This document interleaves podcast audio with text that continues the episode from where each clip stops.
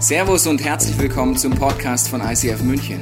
Wir wünschen dir in den nächsten Minuten eine spannende Begegnung mit Gott und dabei ganz viel Spaß. dabei bist beim letzten Teil von Invisible, die geistige Dimension. Wir sind schon ein paar Wochen unterwegs. Wenn ich da was, gibt's Podcasts. Jeden von denen mag ich der schon da online ist. Heute, den mag ich noch mehr. Ihr wisst gleich merken, warum, weil heute geht es ums Anschnallen, Rauchen einstellen und einfach mal Synapsen explodieren lassen. Da freue ich mich drauf, auf die Zeit mit dir. Und äh, es geht um Okkultismus. Und ich weiß nicht, ob du Okkultismus schon beschäftigt hast, aber bereits dieses Wort wird etwas in dir auslösen. Und ich habe gemerkt, es gibt zwei Phänomene, äh, auch unter gläubigen Leuten. Das eine ist äh, eine Verharmlosung. Verharmlosung bedeutet, dass Leute sagen, ja, auch übrigens laut Untersuchung die Mehrheit der Gläubigen sagt, ja, also das mit Jesus nice, das mit dem Vater cool, mit dem Heiligen Geist richtig fresh, aber das mit dem Satan und Dämonen, das stimmt ja nicht. Ich frage mich, wie wir dann die Bibel lesen. Das heißt, wir nehmen den einen Teil und den anderen sagen wir, das war nur Spaß oder was? Also entweder stimmt das Ganze oder nix. Und die Bibel redet sehr viel darüber, über Satanismus, über Satan, über dämonische Kräfte, über auch Okkultismus, wo es heute darum geht. Das heißt, eine Phänomen ist verharmlosen. Da sind wir in Fasching besonders gut, wenn wir irgendwelche Teufelkostüme sagen und ich bin ein Dämönchen und so weiter. Jedes Dämönchen gibt ein Böhnchen oder was auch immer. Also wir sind sehr gut im Verharmlosen. Es wird lächerlich gemacht und deswegen nehme ich es auch als gläubiger Mensch oft nicht mehr ernst. Das andere Extrem ist zu ernst, Leute, die da nur studieren, darum geht es mir auch nicht. Das zweite Phänomen ist allerdings nicht nur Verharmlosung, sondern dass wir oft sauer auf Gott sind, in Bereichen, wo er in der Bibel, in seinem Wort uns sehr klar Dinge sagt und uns auf Dinge hinweist und sagt, wenn du das tust, passiert das. Sowas kommt von sowas, hat meine Mama auch immer gesagt, ja? Sie hat auch gesagt, wer spät feiern geht, kann früh aufstehen. Das fand ich nie logisch, aber sowas kommt von sowas, habe ich verstanden. Also, wenn ich zu viel saufe, habe ich am nächsten Tag Kopfweh, dann kann ich mich bei Gott beschweren. Gott, warum? Ja, sowas kommt von sowas. Und in der Bibel gibt es viele Gebote, viele Angebote Gottes, wo er sehr klar redet und Dinge aufdeckt und Klarheit reinbringt. Die satanischen Strategien sind drei, zwei haben wir uns schon angeguckt. Das erste ist in deinen Gedanken zu arbeiten, ging es vor, äh, vor zwei Wochen drum, äh, um Lüge und Wahrheit und dann um Täuschung, hat letzte Woche der Jens überredet, heute geht es um Okkultismus. Wann haben satanische Strategien Kraft? Er wird bezeichnet als der Vater Lüge. Ich habe euch vor zwei Wochen gesagt, wann hat eine Lüge Kraft in deinem Leben? Wenn du sie glaubst. Wenn du sie nicht glaubst, hat sie übrigens gar keine Kraft. Und so ist es bei all den Themen, die ich dir heute auch versuche zu erklären, dass es darum geht, Klarheit reinzubringen und äh, nicht überlistet zu werden. 2. Korinther 2.11 heißt es in der Bibel folgendermaßen, auf dass wir nicht überlistet werden vom Satan, denn uns ist nicht unbekannt, was er im Sinn hat. Wann gilt diese Aussage? Wenn wir wie die meisten von euch, die ich auch kenne, das Wort Gottes ernst nehmen, drin lesen und Wahrheit entdecken. Wie wird Lüge aufgedeckt? Durch Wahrheit. Die Bibel ist das Wort der Wahrheit, der Heilige Geist ist der Geist der Wahrheit, er deckt alles auf. Wenn ich das allerdings nicht nutze, gilt dieser Satz nicht. Ich kann leicht überlistet werden. Warum? Ich check keine einzige der Strategien Satans. Ja, gut, das gilt leider übrigens Genau so. Okay, wir schauen uns jetzt heute diverse Dinge an. Und äh, ich möchte nochmal einsteigen äh, in den Gedanken, dass in 1. Korinther 10 heißt es, sagt Paulus, dass alles, was im ersten Teil der Bibel, die Hobbytheologen nennen das Altes Testament, im ersten Teil der Bibel geschrieben ist, dass alles, was dort steht, uns, die wir in der letzten Zeit leben, dient, die geistige Dimension besser zu verstehen. Wenn wir das Alte Testament nicht lesen, haben wir ein gewisses Problem. Ich habe extra ein Buch darüber geschrieben, kann ich Werbung machen, ich verdiene nichts dran, das heißt Roots. Musst du dir unbedingt durchlesen, wenn du nicht das Alte Testament Berührungsängste hast und dort nicht eintauchst. Okay, also, 1. Korinther 10 sagt, das Alte Testament und die ganze Bibel ist dafür geschrieben, um mit ihrer Bildersprache und ihren Prinzipien mir zu zeigen, was in der unsichtbaren Dimension passiert. Wir steigen jetzt ein in den ersten Punkt, ich nehme nochmal das ein Tier aus der Bibel auf, die für den Satan steht, die Schlange, hat Jens super gepredigt letzte Woche drüber. Und ich mache ein paar Prinzipien der Schlange, weil Gott nimmt Bilder. Allein das Bild hilft dir, dass du nicht überlistet wirst. Er hat nicht irgendwas gesagt, ja, was nehmen wir für ein Tier, für einen Satan? Nehmen wir ein Kakadu. Ja, warum? Ist halt ein Opfertier. Verstehst du? Also, genauso, wenn er sagt, wir sind Schafe. Ja, er hätte ja auch sagen können, wir sind Kamele. Hätte besser gepasst, meiner Meinung nach. Aber gut, anderes Thema. Dann ist es eine Metapher oder also was machen Schlangen? Das erste, was eine Schlange macht, ist, sie kommt getarnt und so wie ich es nicht erwarte, die Schlange kann mich nur erwischen, wenn ich nicht vorher weiß, dass sie da ist. Eine Schlange ist kein Sprinter, kein Marathonläufer, äh, geht nicht wie ein Nilpferd auf 70 km/h hoch. Also eine Schlange erwischt mich nur wann, wenn ich sie nicht sehe, zu nah hingehe und sie dann zack aus der Tarnung rauskommt und mich erwischt. Sonst kann sie mich überhaupt nicht erwischen. Wenn ich in Afrika unterwegs bin, eines der ersten Sachen, die ich gelernt habe, ist so zu laufen auf den Wegen. Was passiert? Die Schlangen hauen ab, die kommen dir gar nicht nah. Okay, also wenn du weißt, wie das Trampeln geht, erkläre ich dir gleich geistlich, anderes Prinzip. Okay, also die Schlange kommt getarnt. Okkultismus, Definition. Aus dem Lateinisch, Okkultus heißt verborgen, verdeckt, geheim, getarnt. Okay? Dass ich auf den ersten Blick es nicht erkenne, weil sonst würde kein Mensch auf der Welt auf satanische Dinge reinfallen. Sonst würde kein Gläubiger weltweit jemals sich für Dinge öffnen, die ihn zerstören, wenn es nicht verdeckt, verharmlost und auch getarnt käme. Okkultismus beinhaltet alle Verbindungen mit einer geistlichen, übernatürlichen Kraft, die nicht von Jesus äh, orientiert wurde oder ausgelöst wurde. Okay, also es sind Lügen, es ist verdeckt. Wie kann ich die Lügen aufdecken? Durch Wahrheit des Wort Gottes und durch den Heiligen Geist. Wir fangen jetzt mal an, 5. Mose. Ein Buch, was voller Prinzipien ist übrigens über die geistliche Dimension. Lesen wir mal vor. Wenn ihr jetzt in das Land kommt, sagt Gott zu seinem Volk, 1. Korinther 10 sagt, geistliche Prinzipien, die heute gelten, die damals das Volk Israel an einem realen Land angeführt, geht darum, bei dir geistlich Land einzunehmen. Wenn ihr dort reinkommt, was euer Gott euch gibt, dann übernehmt von den Völkern dort keinen ihrer abscheulichen Bräuche. Niemand von euch darf einen Sohn oder eine Tochter als Opfer verbrennen. Niemand soll Wahrsagen, zaubern, Geister beschwören oder Magie treiben. Keiner darf mit Beschwörungen Unheil abwetten, Totengeister befragen, die Zukunft vorhersagen oder mit Verstorbenen Verbindung suchen. Wer so etwas tut, ist dem Herrn zuwider. Gerade wegen dieser abscheulichen Bräuche vertreibt er die anderen Völker und gibt euch ihr Land. Ihr aber gehört zum Herrn, euren Gott. Wenn Gott sagt, er verabscheut etwas, sind das immer Dinge, die dich töten. Wusstest du das? Er hat kein moralisches Problem damit, sondern er weiß, wenn du dich für diese Dinge öffnest, entscheidest du dich für Zerstörung aufgrund von Neugier, Verharmlosung und anderen Dingen. Ich zähle dir nochmal auf, hier steht Menschenopfer, Satanismus, Wahrsagerei, Zauberei. Ich meine keine Kartentricks jetzt, ich meine Zauberei, Geisterbeschwörung, Magie, Zaubersprüche, Heilsehen, Totenbefragung also spiritistische Sitzungen, Geisterbeschwörungen, Kommunikation mit Toten, außersinnliche Wahrnehmung, reale Magie, Wahrsagerei. Ja, aber Horoskop nicht, gell? Der Horoskop, das ist doch nur Spaß. Oder? Ist doch nur ein Witz. Weißt du noch, was Okkultismus macht? Verdecken, vertuschen, verharmlosen. Horoskop ist Wahrsagerei. Ich erkläre dir gleich, was Wahrsagerei ist, im Unterschied zum Heiligen Geist, der übrigens die Zukunft weiß aus Gottes Sicht. Tragen von Amuletten, Gläserrücken und so weiter, Astrologie. Also was haben all diese okkulten Dinge gemeinsam? Ich lese es dir vor. Sie wollen, es ist darauf ausgerichtet, Wissen zu bekommen, das ich normalerweise nicht verfügbar hätte, indem ich mich der geistlichen Welt und übernatürlichen Kräften öffne. Eine weitere Gemeinsamkeit ist nicht nur Wissen, sondern auch die Neugier, die mich dazu bringt, dass ich eine Sehnsucht habe, nach Macht über Personen oder Geschehnisse zu bekommen. Also ich habe eine Gier nach Wissen und ich habe eine Gier nach Macht. Wissen ist, wie wird die Zukunft sein? Was wird passieren? Wie wird mein Mann aussehen?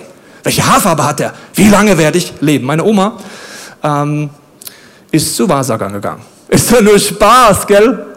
Er war auf so einem Volksfest, weißt du? Tollwut, macht man doch einfach so. Das machen all die Leute, die das Wort Gottes nicht ernst nehmen. Die machen sowas und jetzt kommt's. Meine Oma geht zur Wahrsagerin auf so einem Setting und sie sagt, du wirst zwei Kinder bekommen und nach deinem zweiten Kind wirst du sterben Anfang 30. Wessen Plan hört sie, wenn sie zu Wahrsager geht? Direkt den satanischen Plan für dein Leben. Wird er eintreffen? Ja. Wann wird er eintreffen in deinem Leben? Wenn du ihn glaubst. Okay, sie geht raus. Sie war eine Mutter, äh, weiß noch als kleines Kind, dass ihre Mutter immer davon geredet hat, wenn das zweite Kind kommt, oh nein, ich werde sterben, dann kommt mein Onkel zur Welt. Sie lebt noch nach der Geburt, läuft die Stadt, meine vierjährige Mutter erinnert sich, wie sie langläuft und jubelt. Ah, Gott sei Dank, es hat doch nicht gestimmt. Einige Tage später ist sie tot, weil eine Entzündung in ihrer Gebärmutter kommt, die die Ärzte nicht entdecken und sie ist tot. Nach dem zweiten Kind, das sie geboren hat, das die Wahrsagerin vorhergesagt hat. War doch nur Spaß. Wovor will Gott dich bewahren? Vor diesem diesen Dingen. Ob du es aus Spaß machst oder nicht, ist übrigens wurscht. Ich habe aus Spaß dein Haus angezündet. Es war wirklich nur Spaß. Die Menschen sind tot. Aber es war doch nur es ist vollkommen pieps egal, ob das Spaß, Spaß machst, wenn du das Wort Gottes nicht ernst nimmst. Gott sagt, ich nehme dich ernst. Du wählst Segen, Fluch. Ein Christ kann alles haben, was er wählt. Wüsstest du das?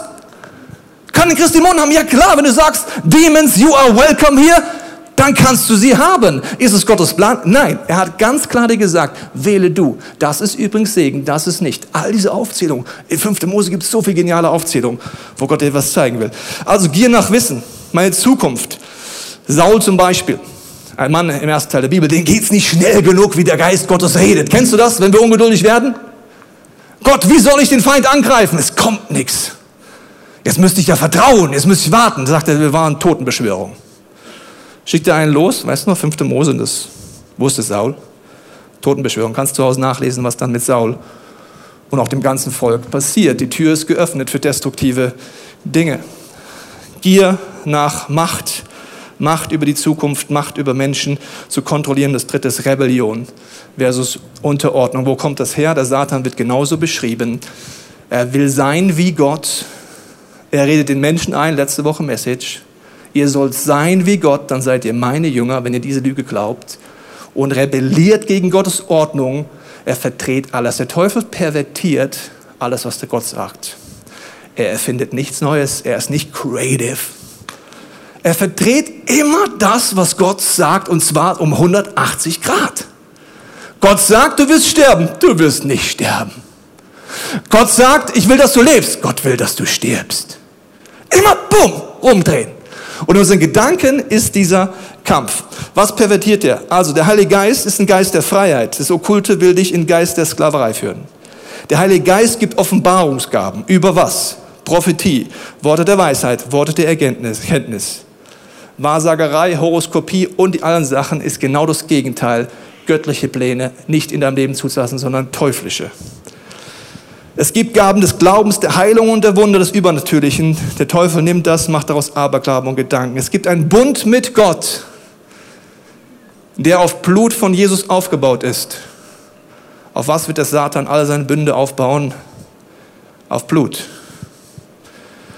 Was ist denn, wenn er dazu jemanden bringt, dass er sagt, ich mache einen Bund mit dir, Satan, und alle meine Generationen, die nach mir sind, gehören dir? War doch nur Spaß! Jesus ist am Kreuz für alles gestorben, möchte ich nachher sagen. Aber wenn wir sein Wort nicht ernst nehmen, sind wir lost. Wirst du nachher am Volk Israel sehen. Als Zusammenfassung, Gier nach Macht, Gier nach Wissen, Rebellion gegen Gott, es führt zu Sklaverei, es ist verdeckt, vertuscht, und trotzdem ist der Satan unfassbar stolz. Wenn du das Wort Gottes ernst nimmst, siehst du es absolut offensichtlich, was er macht. Er verwendet Symbole, er verwendet Riten und dreht einfach das um, was Gott tut. Und du kannst es absolut ganz klar sehen. Und ich mache das mit dir ein Beispiel. Und dazu musst du jetzt kurz anschnallen. Du musst kurz, musst nicht, aber sonst wird es krass, äh, wachsam bleiben, durchziehen. Vielleicht auch noch zu Hause die Predigt angucken, weil ich mache es dir an einem Beispiel reiten wir kurz mal durch. Es wird ein wilder Ritt zum Thema Okkultismus und unserer Geschichte. Weißt du noch, was Okkultismus war? Gier nach Macht, Gier nach Wissen, Leute zu unterdrücken, Sklaverei, verdecken, vertuschen, pervertieren, was Gott vorhat. Ich fange an mit dem Wort Gottes, weil das Wort Gottes deckt dir alles auf. Der Teufel dreht nur das, was da drin ist. Wenn du das Wort Gottes liest, musst du dich mit Teufel gar nicht mehr beschäftigen, weil du weißt schon alles. Okay, also ich fange an. Daniel 11, 31. Das ist eine Prophetie, die Daniel gibt und Daniel sagt in anderem dem Kapitel und in anderen Kapitel exakt voraus, welche Könige kommen werden, Alexander der Große etc. So exakt voraus, dass er später sogar auf den Tag genau sagt, wann Jesus Christus in Jerusalem einläuft. Das nennt man in der Wissenschaft das Daniel-Dilemma. Wenn du nicht an Gott glaubst, sagst du, das geht doch nicht der kann doch nicht Königreiche voraussagen, der muss das im Nachhinein geschrieben haben, weil das geht doch gar nicht. Dummerweise haben Archäologen eine Rolle gefunden, die ganz klar zeigt, dass es ein Daniel-Buch-Abschrift gab vor den Ereignissen. Seitdem nennt man das unter nichtgläubigen Theologen das Daniel-Dilemma. Okay, Ich kann jetzt nicht reingehen, es ist faszinierend, Wort Gottes ist faszinierend, aber ich kann nicht reingehen, es ist nur auf eine Aussage hin. Er sagt hier, dass eines Tages ein König kommen wird, nach Jerusalem mit seinem Heer und er wird kommen im Heiligtum und die Burg entweihen und das tägliche Opfer abschaffen im Tempel in Jerusalem, den Brandopfer abschaffen und das Gräuelbild der Verwüstung aufstellen auf dem Brandopferaltar in Jerusalem. In Klammern, Daniel sagt historische Dinge voraus und endzeitliche Dinge voraus. Okay, aber jetzt sagt etwas voraus. Wann ist das passiert? Antiochus, ein König, der viele Jahre später Jerusalem eingenommen hat, hat äh, nicht nur Jerusalem eingenommen, sondern hat sich entschieden, ein Zeus-Götzenstatue in Jerusalem Tempel auf den Brandopferaltar drüber zu stellen hat Schweineblut genommen und hat alle Altäre entweiht, hat die Beschneidung der Juden verboten und hatte ein einziges Ziel, alle Juden zu töten. Wie lange konnte er alle Juden töten? So lange, wie Zeus auf diesem Krollbild der Zerstörung auf dem Altar war, bis die Makkabäer einen Aufstand gemacht haben, das Ding runtergerissen haben und das Ganze gestoppt haben. Okay, er will Juden töten, er nimmt das Zeusbild. Wir gehen einen Schritt weiter. Offenbarung 2, 13 sagt Jesus Christus zu einer Kirche in Pergamon, redet er mit ihnen an den Leiter der Kirche und sagt, äh, da sagt der, der das hat, das scharfe, zweischneidige Schwert, in Klammern das Wort Gottes, sagt Jesus, ich weiß, wo du wohnst, in Pergamon, wo der Thron des Satans ist. Was war in Pergamon, dass Jesus sagt, da ist der Thron des Satans? Ich werde dir sagen, da gab es viele Götzen und viele Sachen, die angebetet haben. Unter anderem gab es aber den sogenannten Pergamon-Altar, der berühmteste Altar in Pergamon und der war Zeus geweiht. Auf diesem Altar wurden Brandopfer dargebracht für Zeus. Jesus Christus sagt, in deiner Stadt gibt es den Thron Satans. Ich werde gleich nochmal auf die Bibelstelle eingehen. So, Pergamon-Altar. Sagst du, ja, super, nice. Hat ja mit meinem Leben nichts zu tun. Jetzt, der Ritt beginnt übrigens erst, gell? wenn du jetzt schon ausgestiegen bist, tut mir leid. Der Ritt beginnt erst, okay. Also, wir gehen weiter. Ein Archäologe äh, entdeckt äh, um 1878 rum äh, Fragmente von dem Pergamon-Altar, dem Thron Satans. Er gräbt sie aus und verhandelt mit der türkischen Regierung und sagt, ich würde gerne diese Fragmente mit in mein Heimatland leben, was, nehmen, was unlogisch ist, weil wo du es ausgräbst, bleibt es normalerweise, gell? Die Regierung sagt, great, nimm's mit und er nimmt im Jahr 1878 diese Fragmente von Satans Thron mit und baut sie in seinem Heimatland in der Hauptstadt auf. Es ist Berlin. In Berlin baut es auf, in Klammern, heute noch kannst du in das Pergamon-Museum gehen. Bis 2022 ist es geschlossen wegen Umbau, aber dann kannst du ihn wieder angucken gehen. Genau in diesem Jahr, 1878, als er sich entscheidet, den Thron Satans nach Berlin zu bringen, beginnt in unserem Land eine erste und krasse Welle wieder mal von Antisemitismus. Da siehst du hier dieses sogenannte Bäder-Antisemitismus. Kannst du mal googeln, was da passiert ist. Treffen, wo sich Leute getroffen haben, um gegen Juden vorzugehen. War das bekannt, gerade eben? Antiochus, was hat er gemacht? Gegen Juden vorzugehen. Okay, in dem Jahr, wo er anfängt, es aufzubauen, dann geht es weiter. In dem Jahr, wo das fertiggestellt wurde, 1889 wurde der Altar fertiggestellt in Berlin, ist Adolf Hitler geboren. Kann man sagen, Zufall. Okay, gleiches Jahr ist er geboren. Du wirst gleich viele Zufälle sehen. Äh, dann geht es weiter. In dem gleichen Jahr äh, ist äh, Folgendes noch passiert. Und zwar an dem Tag, wo Adolf Hitler geboren ist, ist laut dem jüdischen Kalender Nissan 14. Und an diesem Tag erinnert sich das Volk Israel an was? An diesem Tag ist der Pharao in Ägypten aufgestanden und ist hinter Israel her und wollte sie töten, bevor sie ins Rote Meer gehen. Zufall. Also an dem Tag, wo das Volk Israel zerstört werden sollte und er hinterhergeht, wird Adolf Hitler geboren. Dann spulen wir ein bisschen vor, der Erste Weltkrieg kommt, Zerstörung kommt das erste Mal so richtig, dann nochmal in unser Land. Dann 1930 passiert etwas, was wahnwitzig ist. Also ich weiß nicht, ob du mal alte Berichte über Adolf Hitler angeguckt hast. Ich habe das unterrichtet in der Schule und weißt du, was die Schüler immer gesagt haben? Wie hat der Typ es geschafft, ein ganzes Volk in seinen Bann zu kriegen? Hast du das mal überlegt? Also ich finde weder, dass er der charismatischste ist. Ich finde noch, dass er der sympathischste ist. Noch, dass seine Reden so hoch krass waren, wo ich sage, wow, wie schafft jemand, ein ganzes Volk in ein Band zu ziehen, wo keiner mehr klar sieht? Weißt du, was Okkultismus war? Vertuschen, vertäuschen, nicht mehr klar sehen. Wie schafft er es, dass ein ganzes Volk zu Tätern und Mitwissern wird? Wie schafft er, dass eine ganze Nation sagt, wir müssen alle Juden töten, es gibt nichts Wichtigeres? Macht total Sinn, oder? Wie hat das geschafft? Wie hat das geschafft, dass es 42 Versuche gab, ihn umzubringen? Welche Hand hat ihn geschützt, dass er immer rechtzeitig abgesagt hat, nicht hingegangen ist, die Sprengstoff nicht hochgegangen ist? Wie geht das? Es geht dann, wenn du einen Pakt eingehst. Ich erkläre dir, was er gemacht hat. 1930 ist das Jahr, wo der Altar in Berlin, der Thron des Satans, fertiggestellt war. In diesem Jahr ist die NSDAP von der kleinsten Mini-Futzli-Partei zur zweitstärksten Partei, zack, nach oben gegangen und an die Macht gekommen. Was passiert als nächstes? Er nimmt seinen, äh, äh, er nimmt seinen Lieblingsarchitekten Speer und sagt zu ihm, er möchte eine Plattform haben, auf der er seine Armee versammelt und zur Nation redet. Sie muss riesig sein und er sagt zu Speer, ich habe eine Idee, wie du es machen sollst. Geh nach Berlin zum Nachbau des Pergamon-Altars, bau den eins zu eins in Nürnberg nach und zwar riesig, das sogenannte Zeppelinfeld, damit meine ganze Armee kommen kann, damit ich von dort Reden zur Nation halten kann. Von was? Dem Nachbau des Pergamon-Altars? Alles Zufall. Der Thron des Satans, von dem runter sagt Adolf Hitler, Endlösung, Juden töten. Darunter kommandiert er seine Armee. Die Armee schwört Schwüre. Nicht auf Jesus Christus. Nicht auf Gott. Bünde funktionieren. Wusstest du noch? Die funktionieren destruktiv, genauso wie konstruktiv. Auf diesem Feld kommuniziert er die Dinge. Es ist nicht nur ein Thron des Satans, sondern der Pergamon ist ein Altar. Auf dem wurden Brandopfer dargebracht. In Pergamon und das war auch das Ziel von Hitler. Ich möchte es dir an einem weiteren Punkt zeigen. Das heißt, nicht nur Zeus wurde Brandopfer da, das heißt, es wurden Tiere verbrannt und die Asche ist aufgestiegen zur Ehre von Zeus. Ich mache es dir mal eine Gegenüberstellung, um dir zu zeigen, wie der Teufel einfach perfektiert, was Gott tut. Ich mache eine Gegenüberstellung. Wir fangen damit an, mit Jesus Christus am Kreuz. Auf ihn weist übrigens der Brandopfer hin. Ich werde dir nachher auch nochmals erklären, warum der Teufel unfassbare Angst davor hat. Unfassbare Angst vor diesem Kreuz. Okay. Was ist die Fälschung? Er nimmt diesen Brandopferaltar und sagt, ich mache jetzt einen eigenen. Okay, bis jetzt erste Fälschung.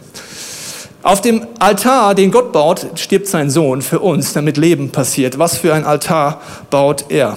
Der nächste Schritt ist, er übernimmt ein Prinzip, und zwar ist das Prinzip von Yom Kippur, von einem Sündenbock. Beim Sündenbock geht es so, dass Gott ein prophetisches Bild auf Jesus zeigt und sagt, die Sünden des Volkes sollen übertragen werden und er soll äh, dann gesendet werden. Was für eine Pervertierung macht er? Das ist der nächste Schritt. Er markiert Juden. Das reicht ihm aber nicht, weil beim Yom Kippur wird der das äh, Opferlamm bekommt ein rotes Band um den Kopf. Siehst du vielleicht jetzt nicht richtig, als Symbol für die blutroten Sünden. Adolf Hitler entscheidet, dass in jedem Pass eines Juden ein roter Stempel mit J rein muss. Es muss markiert sein. Der nächste Schritt ist, dass man das Opfertier äh, geleitet hat äh, zu dem Opferaltar. Und Hitler hat entschieden mit seinem Team, dass sie Viehwagen nehmen, um Juden zu transportieren. Hätten wir auch anders machen können, oder? Viehwagen nehmen, um sie hinzubringen. Zu welchem Ort? Zu einem Ort, wo sie sterben. Wie werden sie sterben? Mit Gas und dann verbrannt. Was steigt auf aus dem Altar? Asche, Rauch. Kannst du sagen, ist alles totaler Zufall? Ich sage dir, was im Griechischen das Wort Brandopfer bedeutet. Das Wort Brandopfer bedeutet, verbrannt heißt Kaustos, komplett Holos, zusammen Holos, Kaustos, Holocaust. Holocaust. Im Spanischen heißt das übrigens immer noch so, wenn du im ersten Teil Brandopfer liest, wirst du Holocausto lesen. In vielen Sprachen ist das nach wie vor so, dass Brandopfer einfach mit Holocaust übersetzt wurde und übersetzt wird. Es gibt eine griechische Variante der Bibel vom ersten Teil, die ist normal hebräisch, die nennt man Septuaginta. Wenn du Septuaginta liest, was kommt immer, wenn das Wort Brandopfer kommt in der Bibel? Holocaust, Holocaust, Holocaust, Holocaust. Weißt du noch, was der Teufel macht? Er pervertiert, was Gott tut. Ich mache es dir jetzt mal an einem Beispiel. Und zwar an dem Beispiel äh, von ähm, 2. Chronik 29,7. Da ist es, dass Brandopfer im Heiligtum dargebracht werden. Wenn ich das Wort Heiligtum, das heißt Holy Place auf Englisch übersetze und das Wort im polnischen Oswiecim übersetze, dann heißt das Holy Place, das ist übrigens Auschwitz. Jetzt lese ich mal den Satz verquer und verdreht in der griechischen Sprache und den Plan des Satans und von Hitler. Dann kann ich hier lesen, ich werde einen Holocaust machen in Auschwitz und so werde ich es darbringen. Er verdreht, was Gottes Plan ist und ist so stolz, dass es so viele Details macht, dass wenn du hinguckst, und ich kann dir übrigens nur ein paar Sachen machen, gell? Kannst mal googeln, kannst du Superpredigt von Johannes Hartl angucken, kannst mal über die Burg recherchieren, wo die SS sich getroffen hat, ihre kultischen Sachen gemacht hast. Du kannst über den besten Freund von Adolf Hitler nachlesen, der übrigens der Begründer des modernen Satanismus ist, sich selber als der Antichrist bezeichnet hat. Ich kann da überall nicht drauf eingehen, weil sonst sind wir in drei Jahren noch da, was ich dir mir so sagen will. Der Satan ist stolz, er schreibt direkt alles drauf. Wenn du das Wort Gottes liest, siehst du alles. Es ist gar kein Problem. Warum konnte er ein ganzes Volk unterdrücken? Weil ein ganzes Volk sagt, wir sind Gott. Brauche ich nicht. Weg damit. Auch viele Gläubige. Okay, also er pervertiert das. Viele auch Nicht-Christen sagen, es ist diabolisch, es ist wirklich diabolisch. Im Zweiten Weltkrieg ähm, sterben sechs Millionen Juden. Man sagt, Adolf Hitler hätte alle Kriege gewinnen können, wenn er nicht so einen Judenhass gehabt hätte. Krass, oder? Weil er so fanatisch war, hat er selbst in den letzten Kriegstagen gesagt, sie müssen so viel wie möglich Juden töten. Egal, ob sie vorne in der Front gebraucht werden, ihr müsst sie töten. Das ist, werde ich dir gleich erklären, warum es satanisch das größte Ziel ist. Aber das macht einfach menschlich nicht so viel Sinn. Okay, sechs Millionen Juden wurden getötet. Gott sagt über sein Volk, sie sind mein Erstling, mein Zehnter. Wie viele Menschen wurden im Zweiten Weltkrieg getötet? 60. Der Satan weiß, wenn ich das Volk Gottes, die Juden aus dem Weg räume, kann ich alle zerstören. Es fängt immer mit Antisemitismus an. Warum hat der Teufel ein Problem mit Juden? Juden stehen dafür, dass Gott sagt, ich will eine Modellnation schaffen, die zeigt, dass nicht ein Mensch König ist, sondern ich. Ich will eine Modellnation schaffen, wo meine Gebote euch zeigen in einer gefallenen Welt, wie man lebt, wie deine Ehe aufblüht, wie Kinder aufblühen, wie Finanzen aufblühen. Ich habe euch überall tolle Gebote gegeben und an dieser Modellnation will ich euch zeigen, was mein Plan für euch ist. Warum wird das Satan als erstes Juden töten? Weil sie stehen für eine Menschheitsgruppe, die sagt, wir haben nur Gott als König und keinen Menschen. Jedes, jede Struktur, die das Ziel hat, dass der Mensch Gott wird, in Klammern Adolf Hitler, wird immer als erstes Juden töten.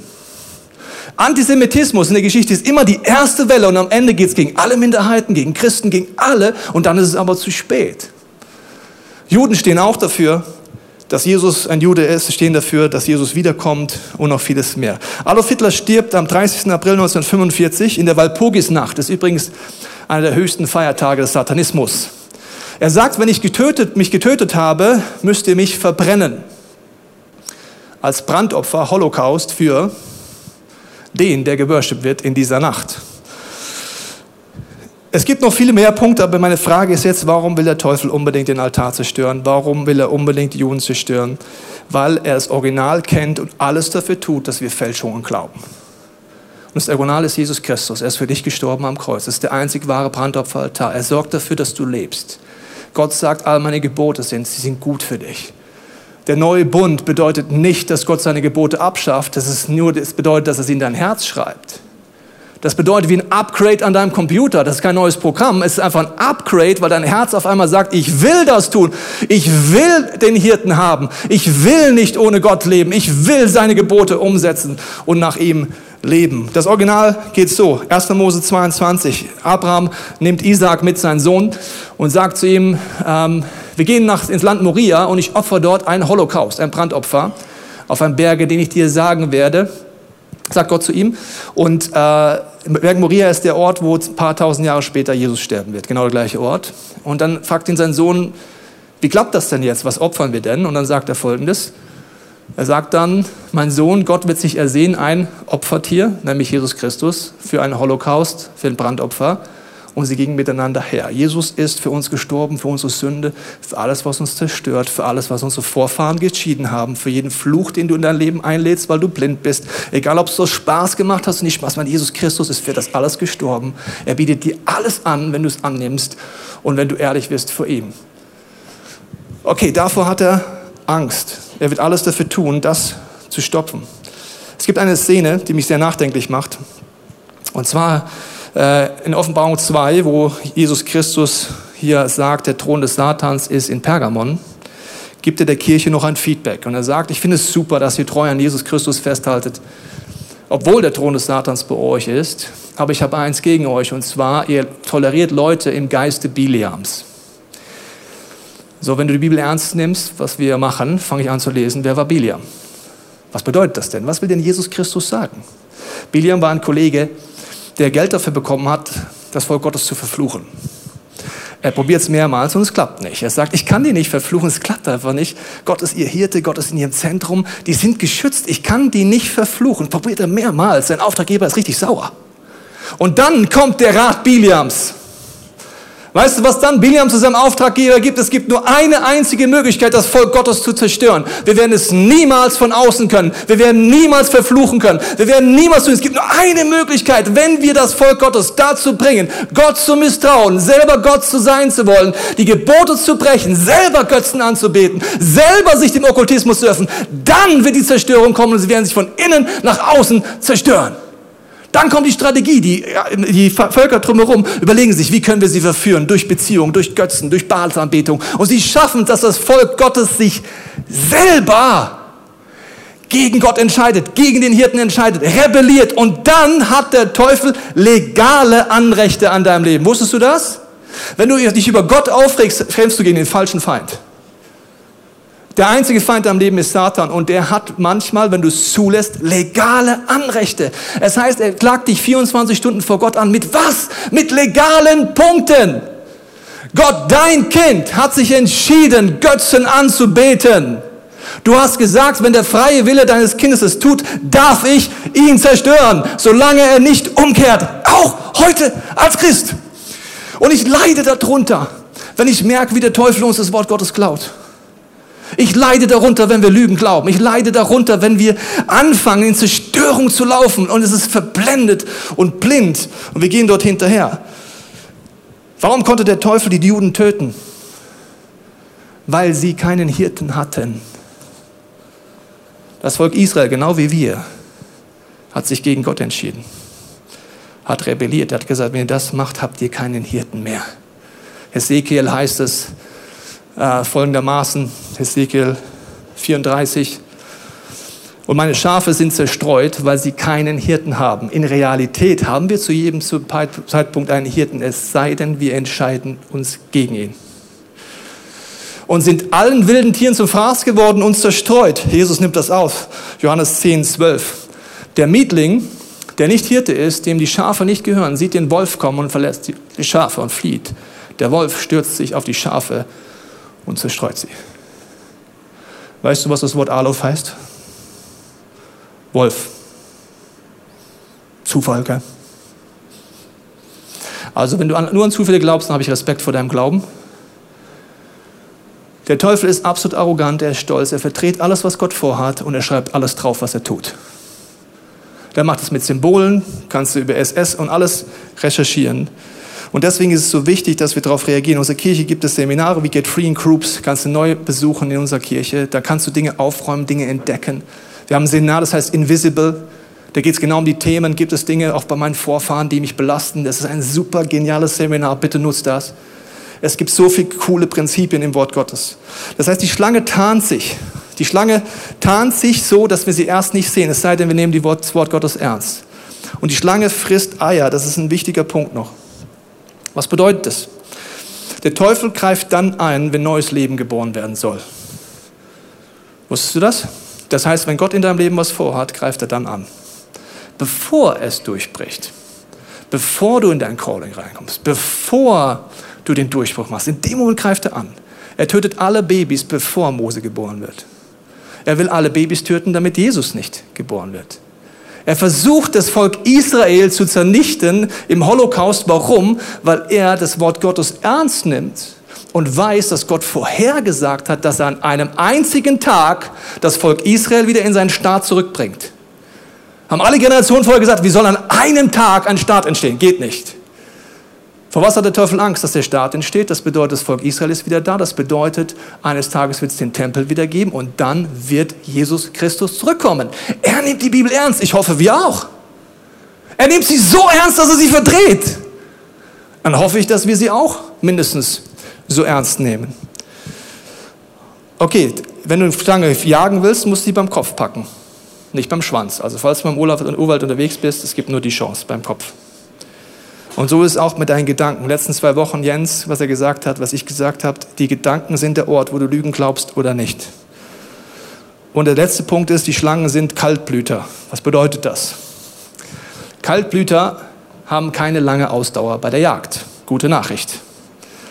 Aber sie kommen relativ schnell, relativ zackig. Sie können nur durch Überraschung kommen und durch Tarnung. Was sie nicht können, ist wie ein Nilpferd mit 70 km/h hinterher rennen. Geht nicht. Wenn du zügig weitergehst, hat dieses Teil gar keine Chance. Du kannst von der Schlange ganz zügig weggehen, wenn du einfach Gas gibst. Ja? Gar kein Thema. Was ist das Problem? Sie greift kurz an, sie hat aber keine Ausdauer. Ist bei Jesus Christus auch so. 40 Tage in der Wüste wird er versucht und dann heißt es, und für eine Zeit lang ging die Schlange, ging der Teufel von ihr, von ihm. Warum? Der kann nicht mehr. Der kann kurz, der kann knackig, der kann krass, aber sonst kann er nichts. Okay, was bedeutet das, wenn Angriffe in meinem Leben kommen? Dann sage ich Jesus, wo was hat der Teufel Angst? Und dann habe ich ein Prinzip, das heißt, keep on going. Wenn es krass wird, ich bleibe auf keinen Fall stehen. Ich setze mich auch nicht hin, weil dann habe ich ein Problem mit der Schlange. Ich gehe, egal ob ich fühle oder nicht, in Krisen weiter in die Church. Ich gehe weiter in meine Small Group. Ich lese die Bibel, auch wenn ich mich nicht so fühle. I keep on going, weil ich weiß, es geht relativ schnell, wo das vorbei ist. Wenn ich aber sitzen bleibe, die Lügen glaube, sage, es bringt alles nicht, Gott ist tot, ja, dann kann mich die Boa irgendwann fressen. Und deswegen ist mein Punkt für dich, wenn du Angriffe in deinem Leben hast, ist eine gute Nachricht.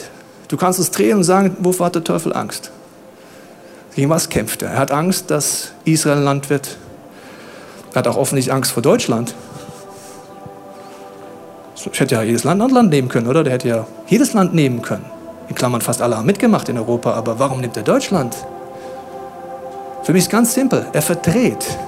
Was könnte denn Gottes Calling für Deutschland sein? Juden töten? Effektiv dafür sorgen, dass das Volk Gottes ausgerottet wird? Genau das Gegenteil an die Seite Israel gehen, dienen mit den Gaben, die Deutschland hat, nämlich äh, große Firmen zu bauen, auch äh, Verantwortung zu übernehmen, dafür sorgen, dass Gottes Reich nach vorne kommt. Aufzustehen gegen Antisemitismus. Es gab eine erste Reformation von Martin Luther. Hat eine super Message vom Kreuz gebracht, aber Juden gehasst. Was könnte Gottes Plan sein? Dass eine zweite Reformation ausgeht. Von wo? Von hier. In der Endzeit. Und das diesmal wird aber nicht nur das Kreuz kommen, sondern diese Reformation wird aussprechen, der König der Juden und das Haupt der Kirche sind eine Person. Wusstest du das? Der König der Juden auf dem Kreuz, was steht drauf? Auf jedem Kreuz. Jesus Christus, König der Juden. In unseren katholischen Kirchen steht das oben drauf, Inri. Aber was machen wir? Wir sehen es nicht mehr. Die zweite Reformation, die wird knackig, sage ich dir aber. Da wird es Worship-Altäre geben. Da wird es Leute geben, die aufstehen, die Verantwortung geben die einfach geistlich kämpfen mit den Waffen Gottes und nicht mit den Waffen der Zerstörung. Kolosser 2 heißt es, Gott hat den Schuldbrief getilgt, der seine Forderung gegen uns war, und hat ihn aufgehoben und ans Kreuz genagelt. 1. Timotheus 2,8 Richte deine Gedanken ganz auf Jesus Christus aus, auf ihn, der von den Toten auferstanden ist, den versprochenen Retter aus der Nachkommenschaft Davids. Von ihm handelt das Evangelium, das mir anvertraut ist. Mein Wunsch für uns alle ist, Du kannst jetzt weiter recherchieren über Okkultismus, kannst du machen. Bist auch beim, Adolf überall Abgründe entdecken. Kannst du machen. Was ich dir mehr empfehle, ist mit dem Original beschäftigen. Im Original steht alles drin. Es deckt alles auf. Das Pergamonaltar, Satan, äh, der Thron Satans, ist immer noch in Berlin. Er ist bis zum Jahr 2022 geschlossen wegen Umbau. Was würde passieren, wenn in Deutschland bis 2022 zig Worship-Altäre aufstehen würden? Was würde passieren, wenn Christen das Wort Gottes ernst nehmen und umkehren? Was ist, wenn sie sagen, Gott, es tut uns leid, stellvertretend auch, dass wir unsere Vorfahren diesen Thron hierher geholt haben? Angela Merkels Privatwohnung ist übrigens gegenüber von dem Pergamon-Museum. Das sage ich nicht, weil ich denke, Angela Merkel ist böse, ganz im Gegenteil. Ich sage einfach nur, in der Bibel steht was für uns drin. Weißt du noch? Betet für wen? Für die Angela Merkels dieser Welt. Der Teufel ist strategisch. Dem ist es nicht egal. Und auch Satanisten nehmen solche Orte nach wie vor, um destruktive Pläne zu machen. Was wäre, wenn unser Land aufsteht? Ich glaube, dass Gott große Pläne hat. Ich glaube auch, dass in den nächsten zwei Jahren große Pläne sind. Deswegen fangen wir ein Gebetshaus an. Deswegen machen wir viele Dinge, weil wir glauben, dass Gott das Blatt wendet. Und deswegen möchte ich jetzt beten, dass du in der Stille weißt, was diese Botschaft für dich bedeutet. Und Gott die Möglichkeit hast, gibst dir zu, zu dir zu reden. Vater, ich bete in der Stille, dass du zu uns redest. Ich bete, Heiliger Geist, dass du uns zeigst, was diese Botschaft für uns bedeutet. Ich danke dir, Jesus, dass du so groß bist, dass du im Kreuz gestorben bist. Ich danke dir, dass äh, der Teufel nur fälschen kann. Er kann nie Originale herstellen. Ich danke dir, dass du das Original bist. Ich danke dir, dass du großartige Pläne hast für jeden in diesem Raum und zu Hause. Und ich bete jetzt mit dieser Klarheit, dass du kommst, Heiliger Geist. Ich binde jede Angst, jede Lüge, jede Täuschung, jede Verblendung und bete, dass du in der Stille zu uns redest.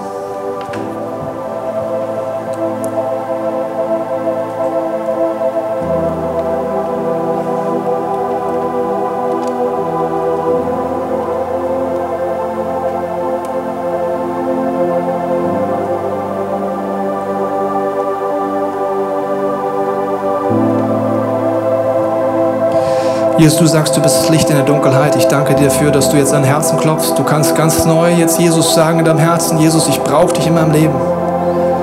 Ich nehme das an, dass du am Kreuz gestorben bist. Du bist der wahre Brandopferaltar.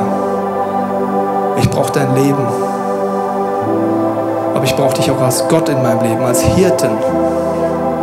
Ich brauche deinen Schutz, deine Klarheit. Mach uns zu Menschen wie David, der betet, ich liebe deine Gebote, Gott